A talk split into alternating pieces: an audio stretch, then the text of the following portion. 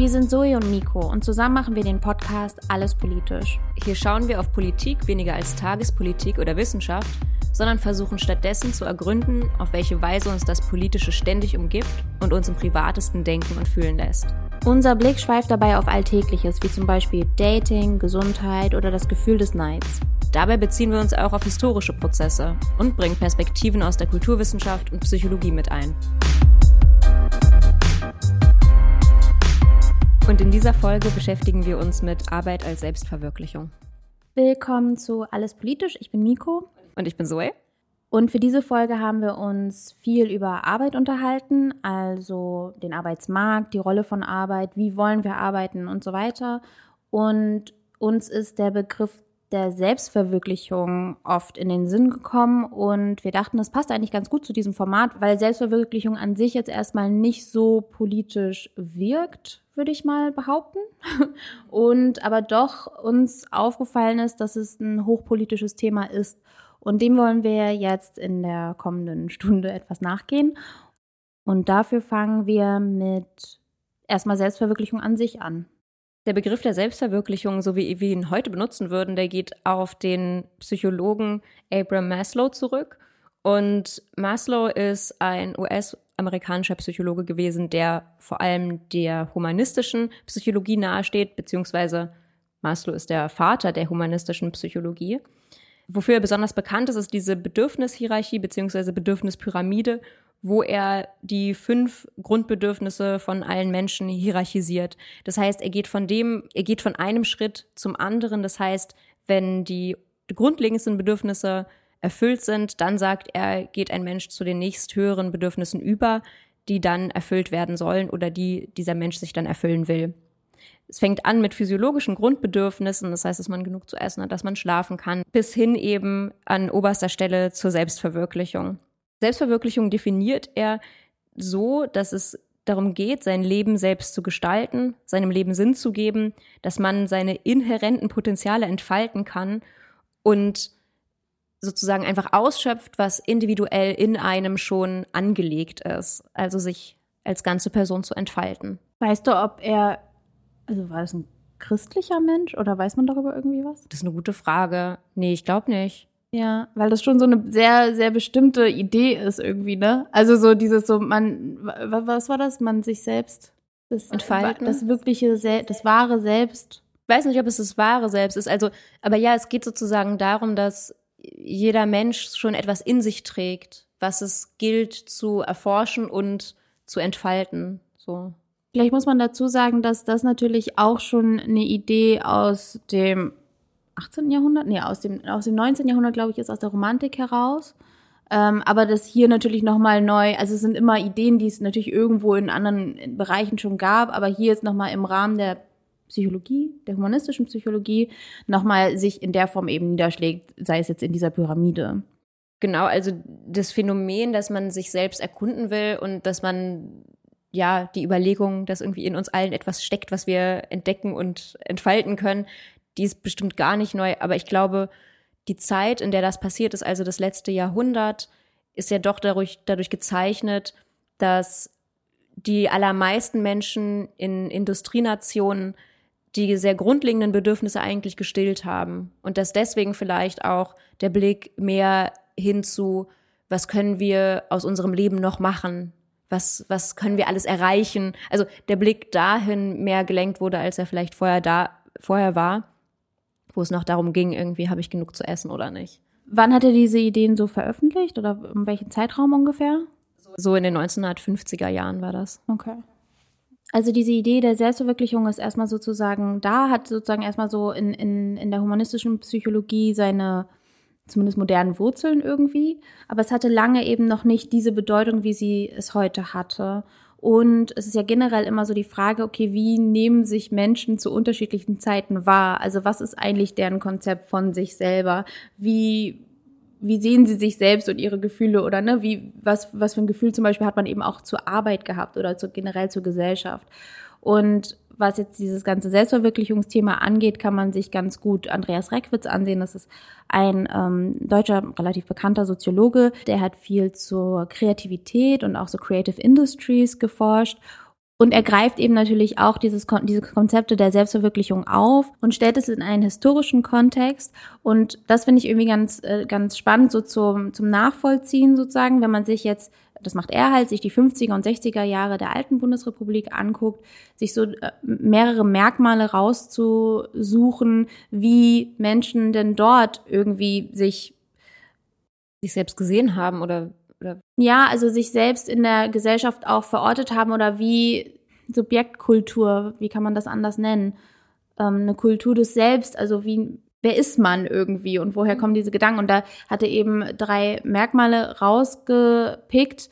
Ich würde die mal kurz nennen. Und zwar einmal herrscht so ein Leitbild der sozialen Anpassung. Also Menschen in der Industriegesellschaft, die sich in ihrem Verhalten vor allem nach den Peer Groups orientieren, also vor allem nach außen orientiert sind. Sie wollen sozial angepasst sein. Individualität bedeutet eher so Abweichung von der Norm, also es ist eher immer so mhm. verdächtig. Es herrscht eine größere Verbindlichkeit zur sozialen Norm und auch so eine soziale Kontrolle. Das passt ja irgendwie so ein bisschen zu dem Bild, was man, oder was bei mir zumindest sofort aufkommt, so 50er, 60er Jahre. Der Mann geht arbeiten, die Hausfrau ist zu Hause, kümmert sich um die Kinder, alle sind nett angezogen, Wohlstand. Tatsächlich sind in den 50er und 60er Jahren super viele Ehen geschlossen worden. Also sozusagen das, also mhm. die bürgerliche Kleinfamilie, die Ehe sozusagen die Blütezeit erlebt hat, die Lebensform, die dominante Lebensform war und so eine Art von Pluralisierung erst dann später eingesetzt hat, aber dazu komme ich auch gleich. Aber genau, also das war so, so das Leitbild tatsächlich. Ja, er nennt noch mehrere Faktoren, die dazu auch beigetragen haben. Zum Beispiel eine äh, große Prägekraft war auch das Massenmedium Fernsehen, das da nochmal krasser aufkam und da natürlich äh, ja einzelne Bilder sehr, sehr dominant eben waren. Mhm. Von meinetwegen auch bürgerlicher Kleinfamilie oder so. Und als noch weitere Merkmale nennt er die Sachlichkeit, also eine Emotionsskepsis. Also man hält sich in den Emotionen eher irgendwie so zurück im öffentlichen Leben und so weiter. Und ähm, das Ideal der Selbstdisziplin und Pflichterfüllung. Ich meine, gut, das passt ja eigentlich auch gut zu dieser Normhörigkeit irgendwie zusammen oder man, man passt sich an irgendwie, mhm. man geht seiner Pflicht nach, tut die Arbeit irgendwo ja auch oder so.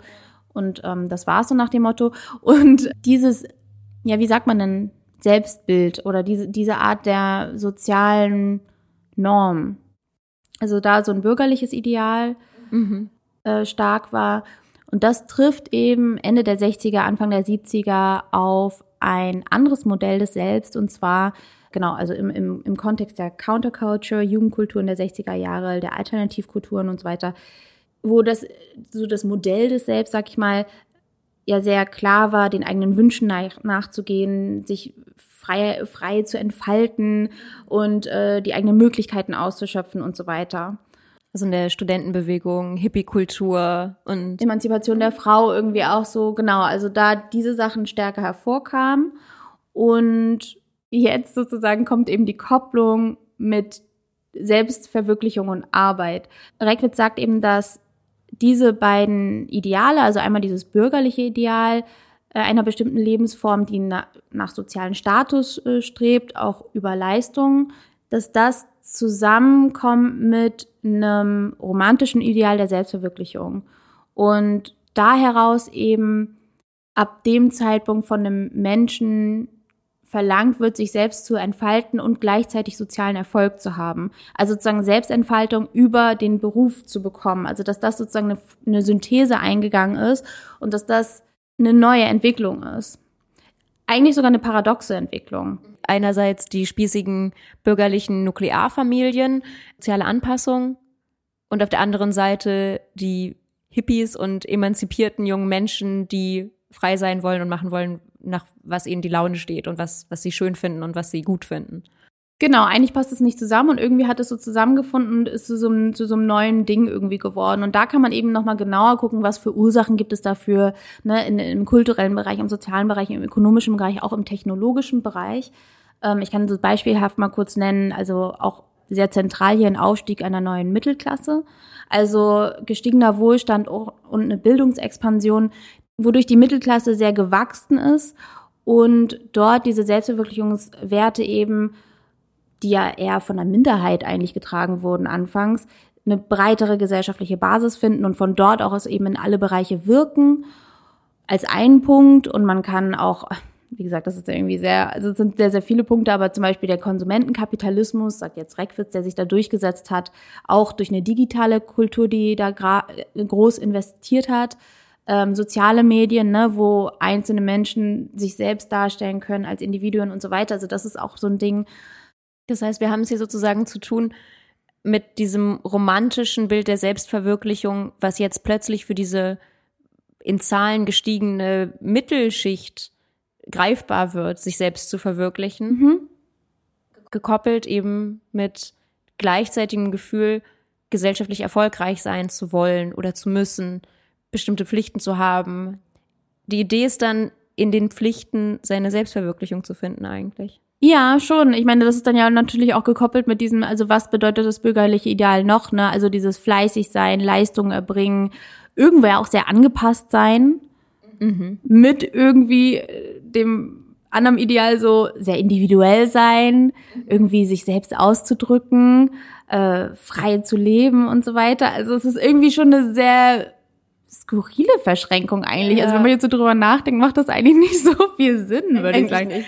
Aber ähm, ich weiß natürlich sehr gut, was gemeint ist, weil ich, also ich, ich, irgendwie haben wir ja diese Backgrounds von dieser Art von Mittelschicht, würde ich sagen. Ja. Und äh, für uns sind ist Arbeit, ich weiß nicht, ob wir jetzt immer Selbstverwirklichung sagen würden, aber es ist natürlich sehr nah an uns selbst dran im Sinne von, wir wollen etwas machen, wo wir uns selbst wiederfinden, wo wir uns irgendwie auch ja, verwirklicht, wie sagt man, uns selbst ausdrücken mit unseren Werten und so weiter. Also das steckt schon tief in mir auch drin. Auf jeden Fall. Und da auch, ich glaube, diese Trennung auch zu ziehen zwischen bestimmten Jobs, die man macht, Nebenjobs oder was auch immer, die dann nicht dazu zählen. Das mache ich ja eigentlich nicht. Ich mache das nur nebenbei. Mhm. Aber dann der Beruf, also das, was man in Anführungsstrichen wirklich macht, muss dann irgendwie bestimmte Sachen erfüllen. Ne? Mit dem Begriff Beruf hast du natürlich auch nochmal so einen zentralen Begriff genannt, auf den wir vielleicht später nochmal eingehen. Reckwitz nennt als weiteren sehr zentralen Punkt, warum die, dieses Ideal der Selbstverwirklichung so gesellschaftlich krasse Resonanz erfahren hat, die positive Psychologie.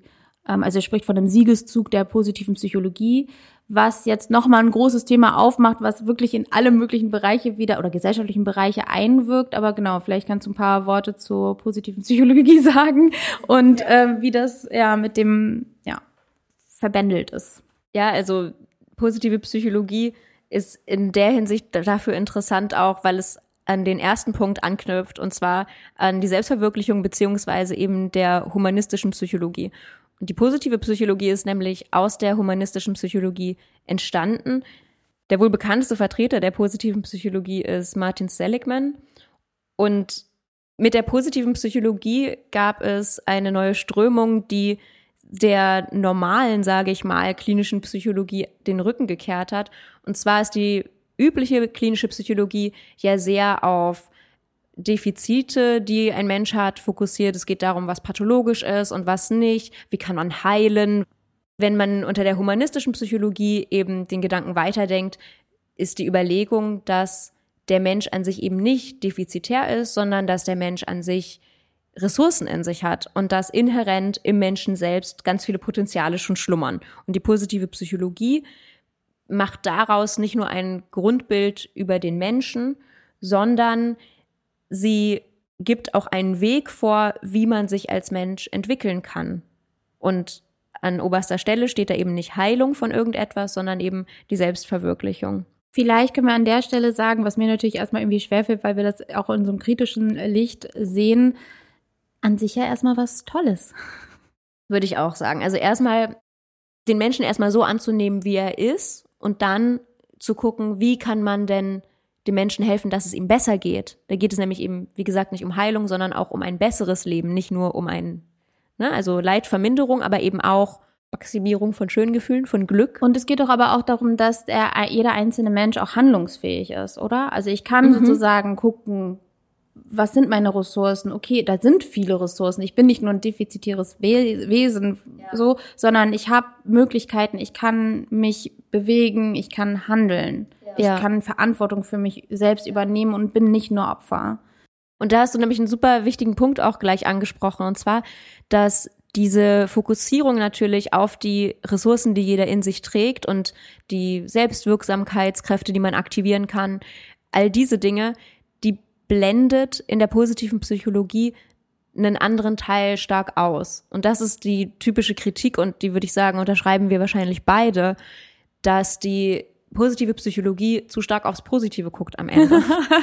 und zwar, dass sie eben sagt, du kannst es schaffen, mehr oder weniger. Und die Kehrseite von du hast alles in dir und du kannst es schaffen, ist eben, wenn du das nicht schaffst, dann ist es auch deine Verantwortung. Die positive Psychologie hat ja ihren Ausgang, wie du gesagt hast, bei äh, Martin Seligman getroffen, ein US-Amerikaner. Mhm. Also es war in den USA äh, Ende der 90er Jahre ähm, er wurde da eben zum, also dieser Martin Seligman, der eben einer der, ja, der Anfangsvertreter, also der Gründer im Prinzip der positiven Psychologie ist, wurde zum Vorsitzenden der American Psychological Association 1998 gewählt und hatte eben sehr, sehr viel Einfluss auf auch die Verbreitung der positiven Psychologie. Und man muss sich klar machen, dass da von Anfang an auch sehr viele Gelder reingeflossen sind. Also sei es aus der Wirtschaft, zum Beispiel auch von, von dem Konzern Coca-Cola, oder öffentliche Institutionen, Stiftungen und auch dem Militär. Und es ist wahrscheinlich einleuchtend aus den unterschiedlichen Bereichen hat man eben, war man sehr interessiert an dieser Art von Auffassung von Psychologie. Also bei Wirtschaft zum Beispiel, okay, die Frage, wie kann ich meine Mitarbeiter leistungsfähiger machen, zum Beispiel, wenn sie eben glücklich sind oder so, oder wenn sie sich selbst erfüllt sehen in dem, was sie tun in ihrer Arbeit. Oder äh, natürlich auch noch ein sehr ja, wie soll ich sagen, perfider Bereich des Militärs. Wie kann ich äh, psychisch stabile Soldatinnen irgendwie ausbilden? Also aus allen möglichen Bereichen war da sehr viel Interesse da und es sind Millionen geflossen und sehr schnell. Und das hat eben auch dazu geführt, dass es sich so international sehr weit äh, oder sehr schnell ausbreiten konnte, auch so ein internationales Netzwerk von positiver Psychologie entstanden ist. Und dazu gehört eben viele auch ähm, akademische Angebote, Master, Promotionsstudiengänge, Stipendien, Lehrbücher, Monographien sind entstanden, Blogs, Webseiten. Das hat sich dann ausgebreitet auch auf äh, diese ganzen Coaching-Bereiche und so weiter. Also Lehrbücher, Workshops. Also das ist, das ist ein Bereich, der finanziell sehr gepusht wurde. So. Und aus bestimmten Gründen und ein zentraler Grund ist dann ja eben doch, den Mensch eben als ökonomische Ressource zu nutzen man kann sich ja schon fragen, warum das Interesse da so groß war, beziehungsweise warum so viele Menschen so viel Geld da reingesteckt haben. Also irgendwas muss das ja der Wirtschaft bringen, wenn die Wirtschaft so viel Geld reinsteckt. Eine Überlegung ist natürlich, dass die Idee, dass Menschen selbst verantwortlich sind, dass Menschen aus sich heraus ihr Leben verbessern können, das passt einerseits ganz gut in den American Dream rein, also in das Versprechen von Amerikas, dass jeder etwas aus sich machen kann, vom Tellerwäscher zur Millionärin. Und mit dieser Selbstverantwortung kommt natürlich eine Art Losgelöstheit von gesellschaftlicher Verantwortung. Also statt dass die Gesellschaft bestimmte Sachen für mich bereitstellt und wir gemeinsam bestimmte Sachen machen, geht es viel ums Individuum. Die Individualisierung haben wir ja auch schon besprochen, wo der Trend der Selbstverwirklichung, sage ich mal, angefangen hat eigentlich. Die zieht sich natürlich bis heute durch und mit der Individualisierung und ich bin selbst für mein Schicksal verantwortlich, ich bin selbst für mein Leben verantwortlich und meinen Erfolg auch, kommt natürlich eine Ausblendung von real existierenden materiellen Nöten. Also dass eben nicht alle Menschen zum Beispiel die gleichen Startvoraussetzungen haben. Das wäre so die banalste Sache, aber eben auch, dass real existierend Ungleichheit in der Welt ist, die eben nicht durch eigene persönliche Leistung oder eigenen persönlichen Erfolg ausgeglichen werden kann, die ist erstmal da und die bleibt auch erstmal weiter bestehen. Und die positive Psychologie mit ihrer ganzen sehr individuumszentrierten Überlegung greift eben nicht in gesellschaftliche Strukturen rein, wie das sehr viele andere Traditionen auch in der Psychologie, zum Beispiel in der Psychoanalyse oder so gemacht haben, wo es um Gesellschaftskritik auch viel geht. Die positive Psychologie, da geht es wirklich nur um das Individuum und wie kann das das Individuum schaffen, das Beste aus seinem Leben zu machen. Und ich glaube, das ist ja eigentlich dann auch der Punkt oder auch unsere Kritik, wo es halt politisch wird. Also in dem Moment, wo ich eben so auf Selbstwirksamkeit und ich kann mein eigenes Glück schmieden und ich bin autonom und unabhängig und äh, irgendwie frei und individuell und so weiter. Äh, Im Bereich der Arbeit, es gibt politische Entscheidungen, die für gewisse Missstände auch auf dem Arbeitsmarkt gesorgt haben und weiterhin sorgen. Aber wenn ich abgekoppelt bin davon als Individuum sozusagen und mich nur ähm, auf mich im Prinzip beziehen kann und auf meine Fähigkeit oder eben nicht die Fähigkeit habe, Erfolg zu haben, da geht die Kritik, der, ja, da geht die Gesellschaftskritik verloren. Da gibt es auch den Soziologen Stefan Lessenich, der von Aktivierungsgesellschaft spricht. Also im Bereich der Arbeit ist dann ne, die Frage, leistest du genug, hast du dich genug bemüht, musst du vielleicht eine Bewerbung nochmal anders schreiben, kannst du dich gut verkaufen? Oder auch weiter dann ähm, kannst du gut mit Absagen umgehen, bist du widerstandsfähig. Ne? Du musst es ja, du musst resilient sein, ist auch nochmal so ein Begriff aus der Psychologie, glaube ich, Resilienz. Also äh, die Fähigkeit, weiterzumachen, auch wenn du Rückschläge erlebst zum Beispiel. Und wenn du die nicht hast, ja dann sorry, mhm. not sorry oder so. Ja. dann tschüss so. Oder im Bereich der Gesundheit geht das dann halt in Richtung, so triffst du die richtigen Entscheidungen bezü bezüglich deines Körpers. Da gibt's ja auch so Punktesysteme bei Krankenkassen zum Beispiel. Machst du genug Sport? Ernährst du dich gut? Wie ist dein Lebensstil? Rauchst du und so weiter? Das sind eben alles persönliche Entscheidungen, die du triffst, die dafür sorgen, dass du nun gesund bist oder nicht einfach die Reduktion im Prinzip auf dein eigenes Handeln. Ja. Und wenn du es nicht geschafft hast, you didn't try hard enough.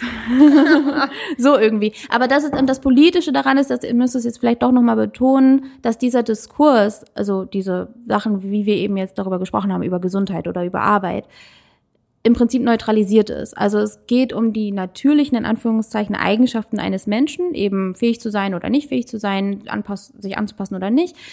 Aber es ist eine, dem unterliegt eine krasse Ideologie. Also das Menschenbild ist ja immer was Ideologisches am Ende, ne? Und das ist, das finde ich auch bei Reckwitz schön, nochmal historisch zu sehen, dass das eben etwas ist, was sich verändert und dass das Bild, was wir heute von Menschen haben, nicht das Bild ist, was man vor 50 Jahren hatte oder vor 100 und auch nicht das Richtige ist, sondern dass es einfach nur das Vorherrschende Genau, auch nicht zu sagen, dass es jetzt irgendwie toller war vor 50 Jahren oder so, Nein, um Gottes Willen, sondern aber trotzdem einfach zu sagen, okay, so, so kommt es zustande. Und es hat, es ist genau, es kommt zustande und da mag es hunderte Faktoren geben, warum das so zustande gekommen ist, aber es hat bestimmte Auswirkungen, die eben total weitreichend sind und die man eben politisch nennen könnte.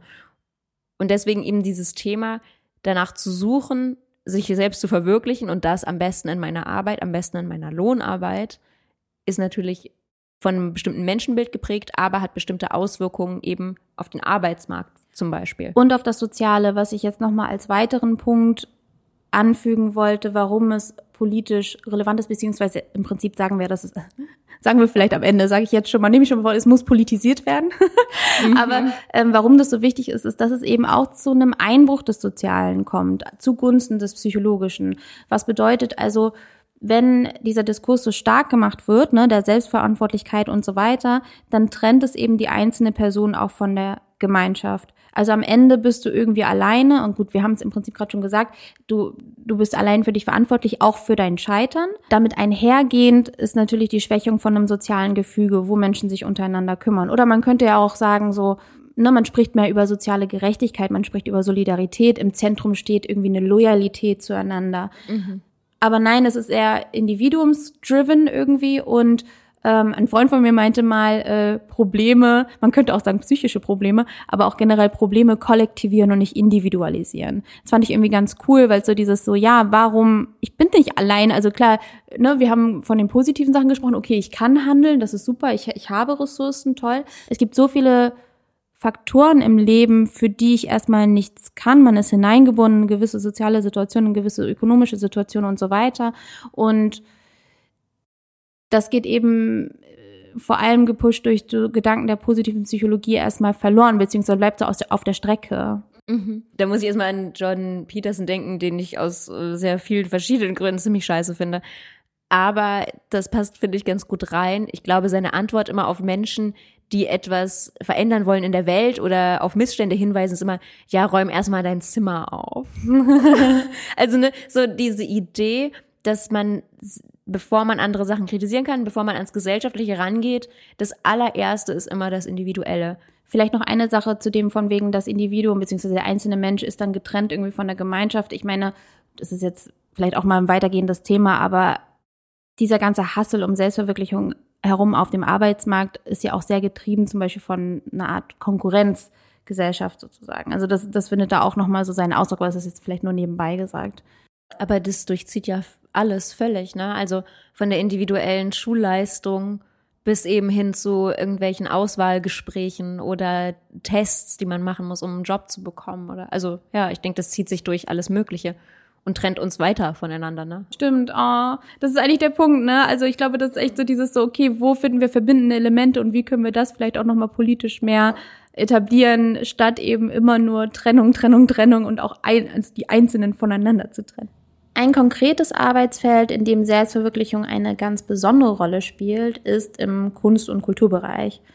Hier ist das Versprechen, sich in einer Arbeit selbst verwirklichen zu können, besonders groß, würde ich sagen, oder ja, mit ja, im Prinzip am größten. Und die Schattenseite daran ist, und jetzt kommt die These, die das Ganze, wie ich finde, sehr politisch macht. Und zwar, dass es scheinbar dazu führt, dass teilweise sehr gut ausgebildete Menschen für sehr wenig Geld und oder unter super schlechten Bedingungen extrem viel arbeiten. Also Bedingungen wie keine Festanstellung, vor allem nur ähm, Honorarverträge, unbezahlte Arbeit, Überstunden und so weiter. Und das sind teilweise in der Kulturindustrie halt, es ist halt Standard so, ne? Welche Berufsgruppen zählen nochmal zur Kulturindustrie? Ich würde sagen, der Kernbereich der Kreativindustrie besteht aus Literaturbetrieb, Theater, Musik, bildende Kunst. Es ist letztendlich eine Frage der Statistik, also was wird da hineingezählt. Im weiteren Bereich, auf eine Statistik, auf die ich mich jetzt gleich beziehen werde, zählt auch Film, Radio dazu, Journalismus, auch Design, Werbung, Architektur. Teilweise auch Gaming-Industrie. Also ja, da, wo irgendwie Kreativität eine Rolle spielt. Ich will kurz ein paar Zahlen nennen, eben aus einer Statistik, ähm, aus so einer EU, so einem EU-Monitoring-Bericht heraus, um eben einen Punkt klar zu machen, dass in diesem Bereich die Selbstausbeutung recht hoch ist. Und zwar gibt es also aus 2013 die Zahl, dass 1,6 Millionen Beschäftigte in dem Bereich es gibt. Im Vergleich zur Automobilbranche sind es 700, circa 760.000.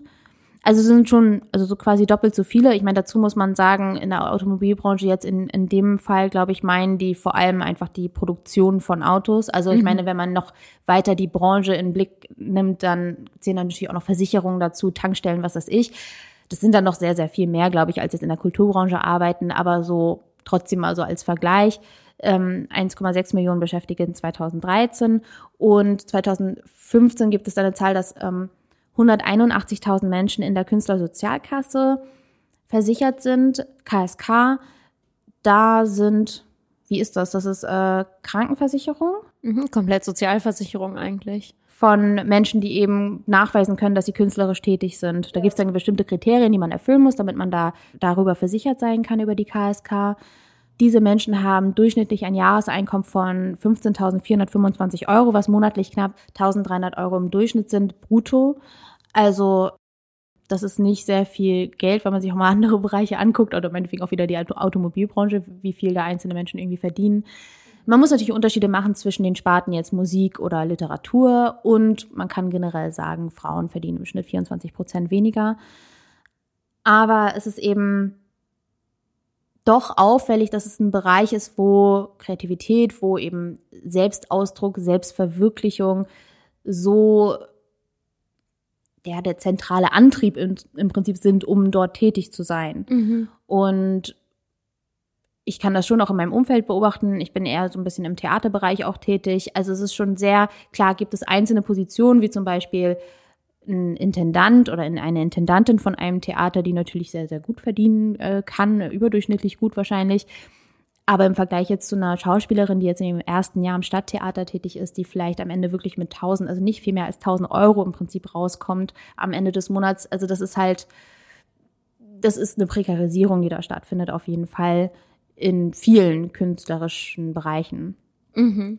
Und ich meine, die Menschen, ich meine, vielleicht äh, kennt ihr auch äh, KünstlerInnen, die da irgendwie unterwegs sind, das ist eine, das ist deren Leben, ja. Das ist, das ist, das ist Selbsterfüllung irgendwo oder das ist Leidenschaft, das ist, das ist eben ein Bereich, wo das sehr zentral ist einfach.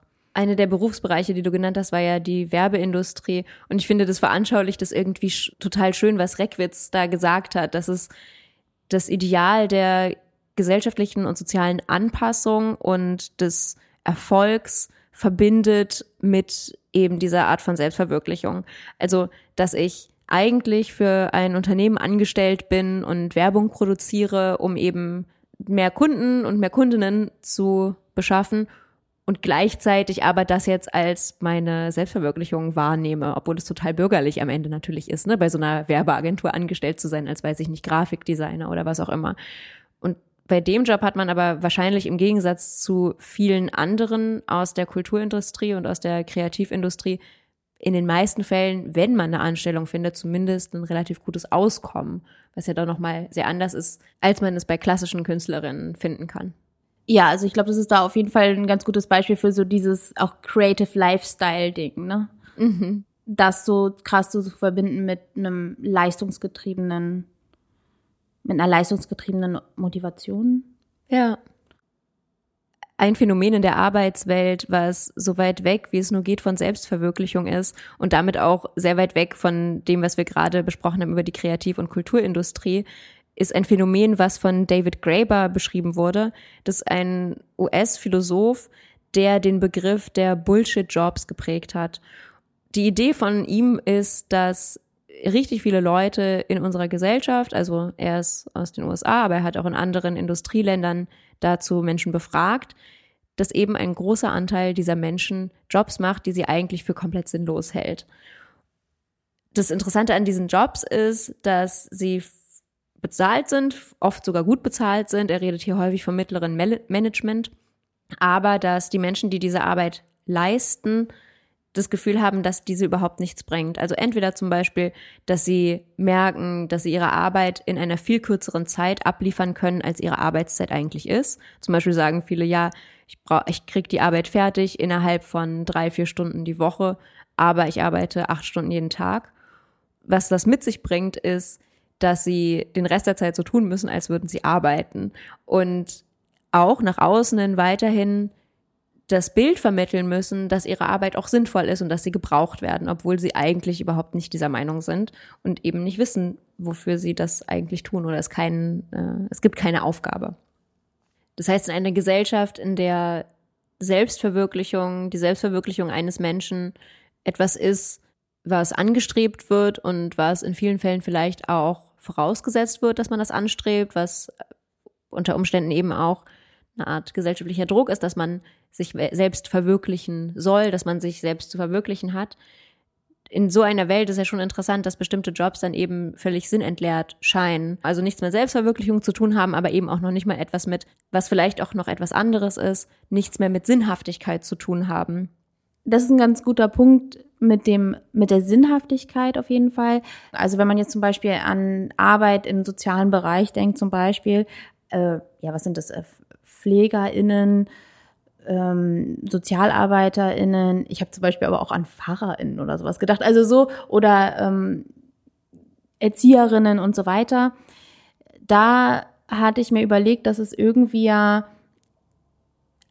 also komischerweise spielt Selbstverwirklichung in diesen Bereichen, zumindest als Begriff, würde mir der jetzt nicht so kommen. Also mir würde eher sowas kommen wie identitätsstiftend oder so. Ähm, aber Selbstverwirklichung, ja, spielt das da eine Rolle? Also bei dem Begriff würde ich auch gar nicht an die Branche denken. Und ich glaube auch, das hat was mit unserem Verständnis von Selbstverwirklichung zu tun, ne? dass es eben ein, eine individuelle Sache ist, dass es um meinen persönlichen individuellen Wachstum geht und bei den meisten sozialen Berufen, so wie der Name sagt, um andere Menschen auch noch geht. Und ich finde es schon interessant zu überlegen, dass vielleicht der Begriff der Selbstverwirklichung noch vor 50 Jahren ganz anders äh, ausgelegt wurde zum Beispiel hätte man damals bestimmt gesagt, dass eine Hausfrau, die sich mit den Kindern beschäftigt, den ganzen Tag lang darin selbst verwirklicht oder dass es zumindest das Ziel war. Also natürlich ist es eine unglaublich patriarchale Vorstellung, aber die Idee, dass man eben sich selbst auch verwirklichen kann, indem man sozial ist am Ende, ne? Also indem man mit anderen Menschen etwas tut oder für andere Menschen etwas tut. Warum denkt man da nicht direkt an Selbstverwirklichung?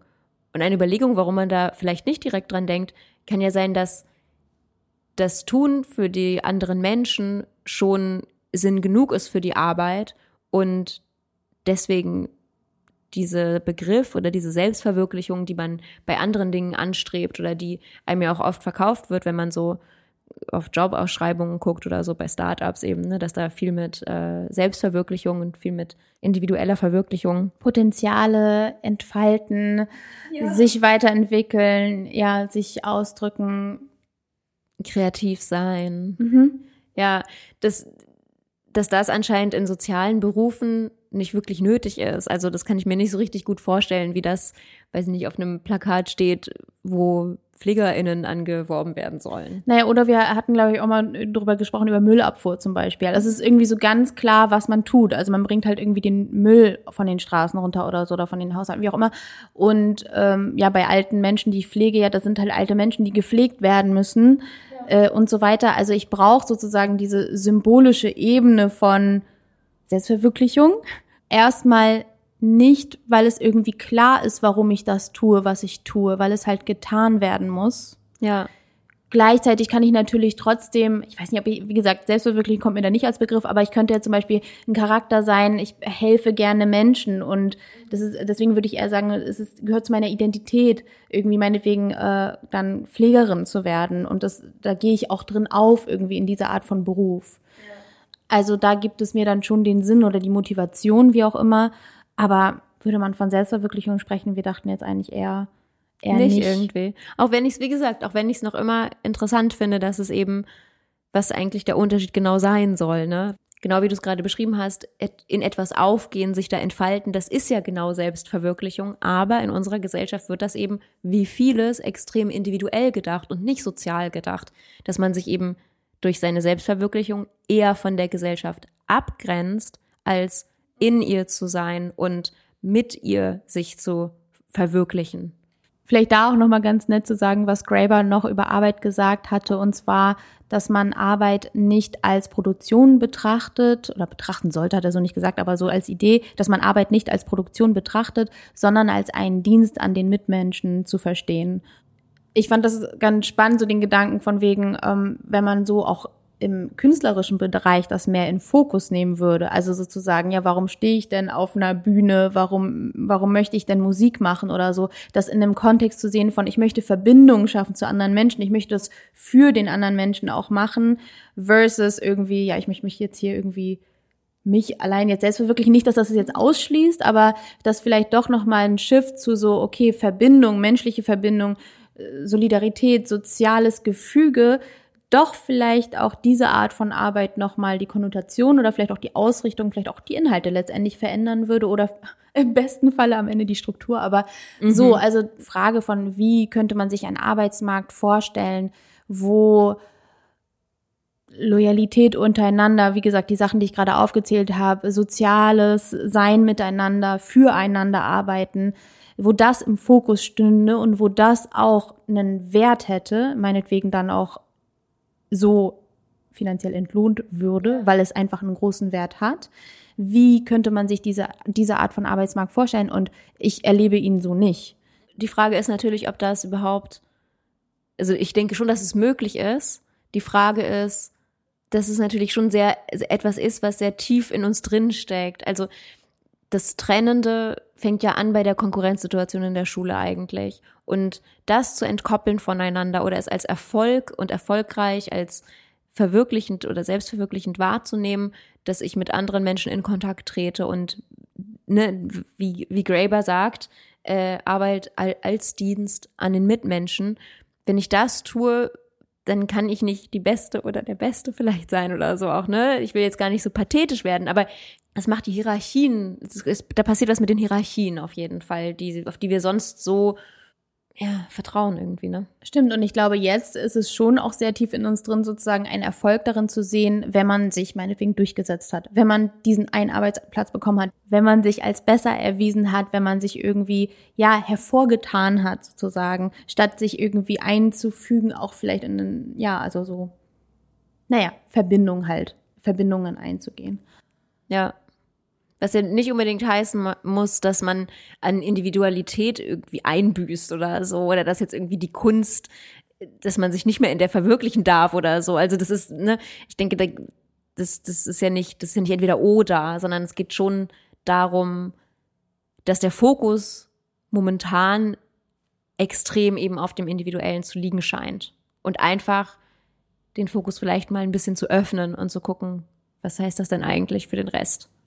Und ich denke, also vielleicht abschließend dazu, dass wir darin auch ein, so das, das Politische sehen, beziehungsweise irgendwo auch die politische Aufgabe, oder? Also ein, eines dann wieder jedes Einzelnen, sich damit irgendwie so ein bisschen ähm, zu gucken, wo man da in seinen Wünschen auch was, wie man arbeiten möchte, irgendwie vielleicht geprägt ist. Und vielleicht jeder und jede individuell, aber auch wir als Gesellschaft, sich zu fragen, was sind das denn für Arbeiten, die wir tun wollen? Und warum wollen wir die tun? Und natürlich auch unter welchen Umständen, so dass auch alle davon profitieren und natürlich im besten Fall auch keine prekäre Arbeit herrscht, keine Selbstausbeutung stattfindet oder Ausbeutung durch andere. Das heißt, prinzipiellere und größere Fragen vom Arbeitsmarkt und wie wir arbeiten auf diesem Arbeitsmarkt sich zu stellen. Ja, ich denke, das, das wäre dann jetzt erstmal soweit äh, zur, zum Thema der Selbstverwirklichung, zumindest, dass wir versucht haben, so ein paar Punkte aufzugreifen und vielleicht auch so ein bisschen so ein, mh, mm, ja, einen breiteren Kontext irgendwie aufzuzeigen. Ähm, ich denke, dass uns der Bereich Arbeit generell noch sehr lange beschäftigen wird und immer wieder auch beschäftigen wird. Ähm, aber ja. Dann war es das für diese Folge und wir hören uns beim nächsten Mal. Bis zum nächsten Mal.